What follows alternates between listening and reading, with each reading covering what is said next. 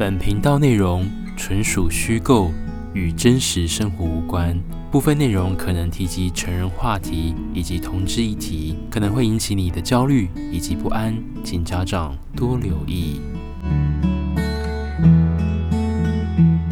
Hello，我是 Gino，很开心又空中跟大家见面了。这一次呢，已经快要离我观光签证已经快要到了尾声了，剩下的一个半月的时间还在澳洲，时间真的是相当的宝贵哦。继上一次看到了澳洲的四神汤之后呢，又休息了几天，我觉得英文的学习课程千万不能中断哦。所以又到了一个周末的时间，我又打开了我的学习英文软体 Grinder，过了大概两个小时，我的第一位的澳洲白人上门了，但他完全没有任何的照片，所以简单的进行寒暄之后呢，他也把他的脸部的照片传给我看了。但是这一点他没有露出他身体的一个特征哦，只有脸部的侧面，所以我仅供赶快把他的照片截图下来作为保存哦。那我告诉他，那现在的时间已经是晚上的五点了，那我没有车子，如果。你住的地方是很靠近市中心的话，那我说不定可以搭公车前往去找你哦。他告诉我说，他是一个建筑工人哦，那他刚下班。那他可以过来接我。我告诉他，你是认真的吗？如果你可以到 Sunnybank 下面的 Cullen Vale 的 KFC 接我的话，那我愿意跟你赴约，展现我中华儿女灵活的技巧哦。一般来讲呢，我遇到的澳洲白人说要来开车载我的话，到他家去进行这些事情，基本上成功率几乎是等于是百分之十以下，或是无法成功的哦。因为这些澳洲白人呢，要么就是住在爸妈的家里面，或是他跟室友一。起做 share house，或是他有其他安全上面的考量，导致他不想要让我这个台湾人到他家做乐器上的演奏哦。这些顾虑上面导致约会呢总是不是相当的顺利。我总是告诉自己哦，呃，国父孙中山革命十次才能成功。中华儿女不能因为一次的不顺利而后来都不再进行尝试了。凡事都要试过，不断的努力尝试，才会让事情变得成功哦。所以又在跟他做深度的沟通之后呢，他说好。那他因为刚下班，身体很臭，那他回到家之后呢，可能需要洗澡一下哦。他可能最快要晚上就是九点钟之后才能来这个 Cullen Vale 的肯德基的停车场来载我。那我说没有问题，如果你愿意来载我的话呢，那把我载到你家过夜的话，或是见个面，我会信守我的承诺，让每一件事情 everybody have happy ending 哦，就这样子，在六点钟的时候，赶快就用完晚餐了，然后也赶快洗澡，然后室友大概七点钟会回到家。我跟室友讲说，我今天晚上要出去练习英文喽。室友说静不要了吧，上个礼拜的四神汤还不够多吗？这个礼拜不会是又是什么奇奇怪怪的东西了吧？”我告诉他说：“一次的失败不能代表未来还是都是失败，澳洲一定有更多好玩、幸运。”更多好人等着我们去发现哦，而且我看这个白人身材哦，他就是一个爸爸的体型，而且建筑工人呢，我从来没有尝试过。我想象我是自己一栋房子的话，我希望他的这个榔头可以好好在建筑材料上面用力的敲打哦。不过在这边也要跟大家讲一下哦，我在软体上面的角色是。一号，也就是 top 的角色，这个建筑工人呢，身高呢大概是一百八十五公分哦，体重大概是九十公斤。在他给我传第二张照片的时候，他的身材的一个样子，完全就是非常壮硕的这个建筑工人的的体格哦。他大概就是可以扛大概家庭台湾的家庭瓦斯一桶，大概三十公斤左右个体一桶的那种手臂的粗度，跟他有一个肚子。但是他的肌肉的强度是非常强的哦，你可以想象，就是像那种电影明星，或是那种 NBA 篮球旁边那种运动的保镖的那种壮硕体型哦。但是今晚中华儿女的我是一个一号的亚洲人，娇小的体型，要如何把对方直接升天归西，这倒是一个很好的议题哦。时间过得非常快，到了晚上的八点五十分，我已经。准备好我身上待会可能会下雨需要穿的雨衣，跟需要减少彼此摩擦的东西，我都放进包包里面，风尘仆仆从我家里面一路飞奔到肯德基的停车场哦。在此，我要感谢澳洲肯德基的停车场，提供了一个相当安全、安静、庞大，而且遮风避雨，适合约陌生人见面的好地方哦。在此要感谢肯德基，真的很好哦。九点钟一到，我实在有点忐忑不安哦，因为这个点虽然呢是。有人在移动，但晚上九点之后的 KFC 停车场就犹如一片死城，并没有多少人移动，反而就是小屁孩或是几个陌生人在那边点餐而已。那我就则是坐在外面的这个椅子上面，等着我的澳洲工人上门哦。时间一到，我看了一台工程的白色轰打的工程修理车，缓缓朝这个方向开过来了。第六个感的我告诉我自己。一定就是这台凤鸾春车，我的迎春车要来了，就是接着我的幸福吧。所以他的车开到我这位置，我就立马没有。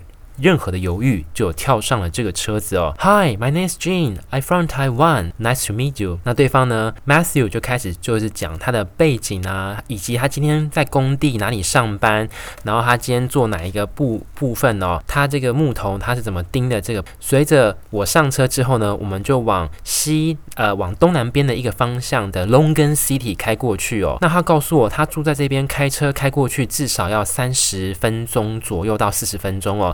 其实，在澳洲开车一个小时以内都算是非常近的一个距离哦。所以我开着车，我坐在左边的副驾驶，他开着车哦。我观察他的车没有错，车上的味道、装潢、灰尘，就是一个标准的澳洲工人该有的这些符合的条件，他又拥有哦。穿着黄色的建筑工地上衣，深蓝色的卡其。裤子长裤，以及毛茸茸的手毛，以及有岁岁月在他脸上刻画下的痕迹，以及有一些胡子，银灰色的头发哦，真的是让我的内心的世界蠢蠢欲动。今晚我要想来点天雷勾动地火的心情，正在渐渐的培养当中哦。在 M1 的高速公路上面，就往 Longan City 的方向，觉得不断的练习，聊着彼此的一个生活哦。这时候。我感受到我是一只章鱼，因为坐在驾驶座的这个驾驶呢，他的手非常的不安分哦。他粗壮的左手臂，如果要用力把我直接捏死的话，或是让我的喉咙无法呼吸，他的一只手臂的肌肉量是可以做得到，没有问题的。他左手缓缓往我右边的大腿渐渐的移动哦。我坐在车上面，他开着车子，因为他的车子是手排的车子，这一点我很有担心。因为你看哦，右手握的方向盘，左手要挑逗我的大腿，那他要怎么换？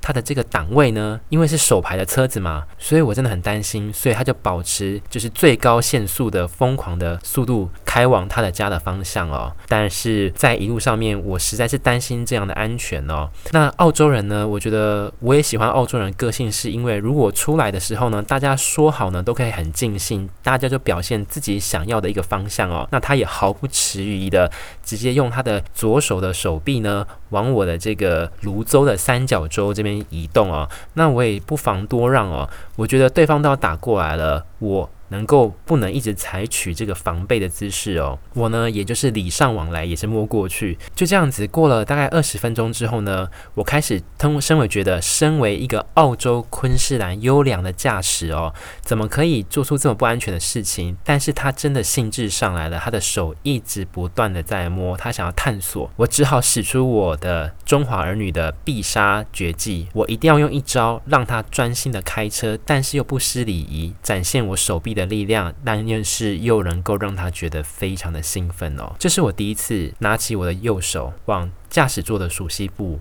我直接右手伸进他的工作裤里面，隔着他的内裤，抓着他的生殖器，用力的揉捏。他非常的兴奋，我可以感受到他下半身的组织正在的有的变化，从软软的稍硬的状态。到这个工作库充满整个空间哦。我知道它的这个生殖器官的大小呢，大概是五根手指，大概有十二公分。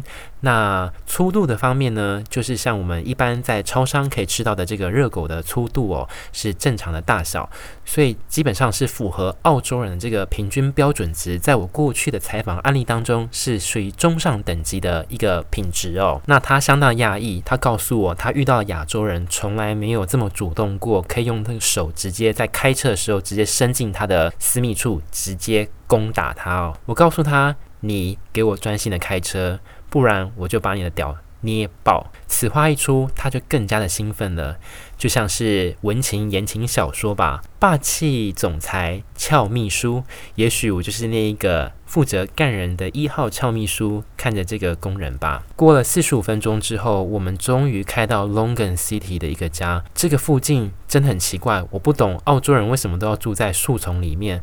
其实不能算是树丛啊，是两旁的道路几乎都没有路灯，都是很高大的树丛里面，突然出现一个铁灰色的一个闸门，就像我们去农场哦，管那种牛跟绵羊的那种闸门。他按下遥控器，我们就往这个农场里面的树丛里面开过去。开了五分钟之后，出现一个硕大的房子。这个房子晚上看起来相当的有一种不安分的气息哦，想必待会会发生许多犯罪的事实吧。这个农场的房子完全没有任何灯光，只有仅五十公尺处有一个非常老旧的木房子的角落，有一盏非常微弱的日光灯在这边哦。我们非常安静。我们下了车之后，从他的工程车下来，路上是白色的小石子，地上刷刷的声音。我们终于抵达他的房子了。他事先告诉我，他的房子非常大，有六个房间，三个卫浴室，一个厨房。可以停七个车库的停车场，这个房子是租来的哦。那他现在目前有个室友在里面。那待会我进去会进到他室友，他叫我放松，不要紧张哦。什么大风大浪没看过，能够第一次约炮，然后见到对方室友，我还真的是第一次。所以我告诉我自己，就是要表现得非常的平淡哦。所以一进门之后，就看到他室友说：“Hi，how are you？” 他说他就说：“哦，I'm good，thank you。”接着呢，我就跟这个建筑工人往他的房间里面移动了。此时已经是晚上的九点五十五分了，夜幕相当的低垂哦。在这个月份当中，布里斯本是属于秋天的天气，已经是相当的凉爽了。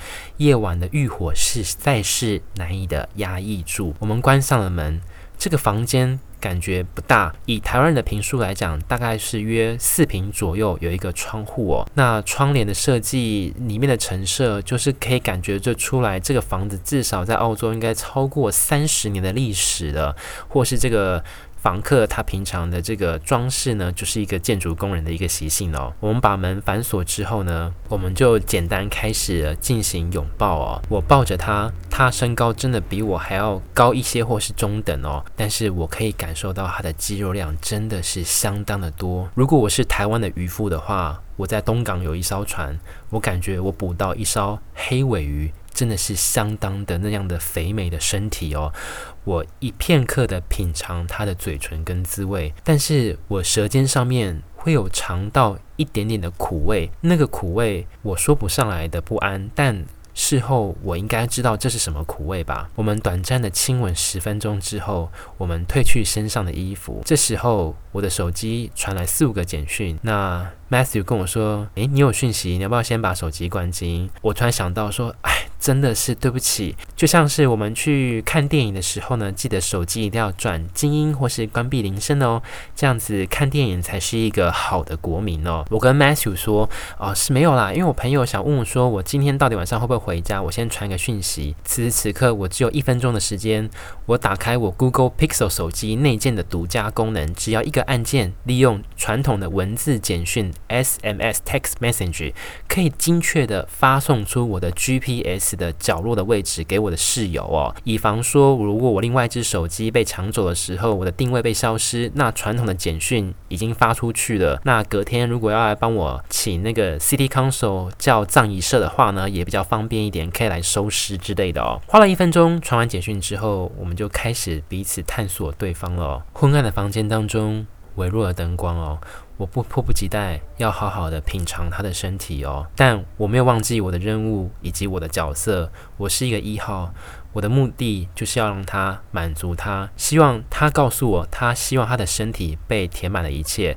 我告诉他，我们都是出来江湖走跳，下雨天要穿的雨衣，该做的好的措施，骑机车要戴安全帽，该做的都一定要做好。那他也同意哦。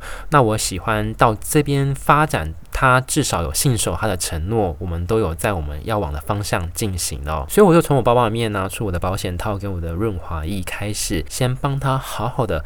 放松一般哦，可是我其实有一点小小的紧张哦，因为我虽然是一号，但是每次面对如此身材健壮的这个零号哦，我还是很怕说，如果万不一技巧有一个不好，对方突然兽性大发，把我直接揍死，有没有可能哦？毕竟这个外国会不会歧视亚洲人，这也是我担心的一部分。但先不要管那么多了，既然出来了，就好好表现这个 Made in Taiwan 的这个好产品吧。所以我就用我的右手开始让他放松了，我用我的手指去探索他下半身。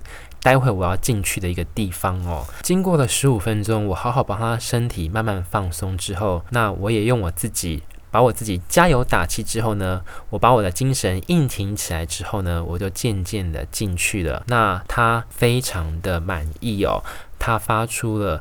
冬季的北极灰熊的低吼声音，但是由于声音太大，我怕他室友会觉得尴尬，所以我就用我的右左手把他的嘴巴捂住，叫他 be quiet。此话一不出还好，一讲他就更强的兴奋，因为可能就是我比较强势去在整个过程当中吧。所以第一场呢，从十点钟开始，我们进行了三十分钟哦。那我也该把我的作业都缴完了，那我就稍微就是。累了嘛？那既然要过夜了，那我就开始在他的床上准备睡觉了。过了两个小时之后，来到了子时。子时是整天当中阴气最重的时候，孤魂野鬼就会在子时出来抓交替，祸平自己的冤屈哦。我感觉到我的背后有一个灵体正在异常的灵动当中，应该是恶灵吧？我不知道。我睡得好好的，为什么有人手又伸过来？要把我摇醒，要再进行 round two 呢？Matthew，我们不是说好了吗？我这次出来只有进行一场决斗对决，然后我把你打败，我们就好好休息吧。为什么你这么不愿赌服输，还要来个败战二次复活呢？起初我就继续睡觉，不想理他，因为我觉得我第一次已经表现得很好了。而且该缴的弹药库我都给你了，这样子应该可以放过我了吧？不过我觉得 Matthew 可能是欲罢不能哦，因为他告诉我说，他从来没有遇过亚洲人这么会亲、这么会舔，在他身上每个部位，他不想要放过这个机会，他也不想要错失今晚哦，因为过了今晚，明天可能我们就再也不会见面了。毕竟我们是呃一次见面。最后可能不会再相见的这个回忆哦。十二点又过了二十分钟，到了十二点半，我真的受不了了。他真的把我弄醒了。我告诉他，Matthew，你想干嘛？他就说他想要再次的二次世界大战一次。我刚刚想说一次大战还不够吗？还要来第二次？他就对他很想要。我就只好 叹了一口，心中叹了一口气，说今晚我要把这个澳洲人的信用评分打到从原本的八十分打到六十分哦，有点不守信用。但是为了表现，至少我代表台湾国家队出来哦，不能认输，就上阵吧。所以我再次的打起精神，再把他 round to 第二回合。但第二回合呢，我就觉得不能这样轻易的放过 Matthew，我要好好的在床上惩罚他。我让他知道不守信用的结果是什么。在一个体位姿势当中，他在下风，我站在上面。我让他背对着我，脸他的脸部朝向墙壁的床头柜以及枕头哦。在这个我正在当一号的这个过程当中呢，我从背后打高尔夫球的撞击方式进去，持续当中，他欲仙欲死的状态的表情我是看得到，但是我不想让他好过，我想要惩罚他，所以我索性。我用我的双手直接抓着他的头，直接把他的脸按在枕头当中，我要让他无法呼吸，因为我知道这样子他可能就会觉得很累，然后就赶快结束这场吧。殊不知这只北极灰熊可能平常是澳洲工地的一个体格哦，体能真的是我想象的非常好哦，不是一般的等闲之辈。我大概今天遇到的是国家运动级的体能的运动员吧，居然弄不死你。所以既然枕头闷不死你的情况下，我只好把你翻过来，我就抓紧了头。这一刻我真的有点不高兴，我就把他的头直接去撞这个床头柜，轻轻的把他撞过去，不是真的暴力，但是我想他制造身体上的疼痛，让你知道你这个不守信用的澳洲人，把我半夜第二次挖起来的结果的下场是如何？就这样子，第二次呢，我又再一次的搅了一个蛋泻出来，然后呢，又让我好好的可以休息。我告诉 Matthew，一回生，二回熟，可以让我好好的睡觉吧？他告诉我。好吧，没有问题，已经两次了，那就好好的睡觉吧。我就给他一个亚洲人尴尬不失礼貌的微笑，之后呢，我就继续睡觉。我真的好累哦，我在床上真的睡得相当的深沉。窗外的猫头鹰咕咕的叫，咕，我睡得特别的香甜。时间飞快，又到了凌晨三点钟，我感觉到，天哪，澳洲怎么会有地震？怎么会有床上会有震动的东西？是地震吗？可是。为什么是有人抓着我的生殖器，一直想要告诉我他想要再进行其他的事情？我转头又看了 Matthew，这次我不说话，我用眼睛看着他。Matthew 用眼神告诉我，我们就像两个语言，我们就像两个哑巴一样，用我们的眼神进行 body language 的语言交流。我看着他，用我的眼神告诉他你想干嘛。现在已经是三点了，我还没睡觉。他告诉我再来一场吧，毕竟就像下五子棋一样，三战两胜哦，才进行了两次，我怎么知道你这个台湾人有没有这个能耐呢？一定要再来第三场。我眼神告诉他，我真的很想睡觉了。但是 Matthew 就像是失控的澳洲工地工人一样，他的精力真的就像是核电厂一样，燃料棒一插入他的反应炉当中，他就源源不断的能量在他的体内，他想要释放出来。我告诉他，这不是我们说好的状态。我们明明就讲好说只来一次而已，可是两个半小时之前已经来第二次了，为什么现在要来第三次？你真的是欲求不满？你真的有这么饿吗？你也太久没吃饱了吧？你要不要直接其他东西去顶一下这个位置就好了？我真的想睡觉诶。我虽然话没有讲得这么明，但我告诉他我脸神，这时候脸就比较僵硬一点了。我告诉他，你真的要来吗？事不过三，可以接受吗？他说他要，我说好。那我就如你所愿。这是第一次我在澳洲，我动了杀人的念头，不是真的杀死对方，而是我内心真的是，如果我真的不把你弄死在床上的话，我的英文名字俊我就倒过来写，我要好好的惩罚你。所以呢，我们换了两个体位哦，想办法让他的身体进行了凹折状态哦。我要看你能不能活下去，但是这个建筑工人似乎还是让我非常的惊讶。我不论怎么弄，他都不会累，所以我只好使出我的必杀，他低沉的喘息，以及可能有微疼的状态，他发出了一种低吼的音低鸣声音，以及疼痛的吼低吼声音。我从未听过澳洲建筑工人低沉的嗓音发出悲鸣的声音，这大是我第一次听到的吧？如果说听到这种。鸟类的叫声，丹顶鹤的这种稀奇的叫声，这种稀奇程度，那大概就是我在澳洲第一次听到澳洲工人低沉的悲鸣声音在床上吧。我看他不怎么放弃，所以我真的是很不高兴的状态下，我要想要陪着他走完他最后的一里程路，所以我又换了一个姿势，我叫他面对着我，他躺在床上，我则是半跪的状态进攻着他，他露出非常愉悦的表情，但。我知道，Matthew，对不起，我必须要送你最后一段旅程了。今天我不让你上西天的话，我实在对不太起我自己了，因为我真的很不高兴。所以正在进攻的当下，我用我的双手，我直接掐住他的脖子，我非常的用力，使尽我平常上台湾超市购买扛两箱五公斤水的重量的臂力训练之下，我的手掐他的脖子，我要让他无法呼吸。Matthew，对不起，我一定要让你死在床上。三分钟之后，我可以感觉到 Matthew 几乎无法呼吸了，因为我用力的双手掐他的脖子，但是又一边下半身不断的干着他。他实在是一边无法呼吸，但是下半身的爽感又让他的精神上面有了一些混乱哦。我眼见他可能真的快濒临死亡的边缘。这一刻起，我起了妇人之心，我把我的手松开了，我让他继续呼吸。但是我就用我的双手直接在他的左脸用力的打他的左脸颊、右脸颊，我各赏了十巴掌给他。我希望给你这个贱人，我让你知道不守信用。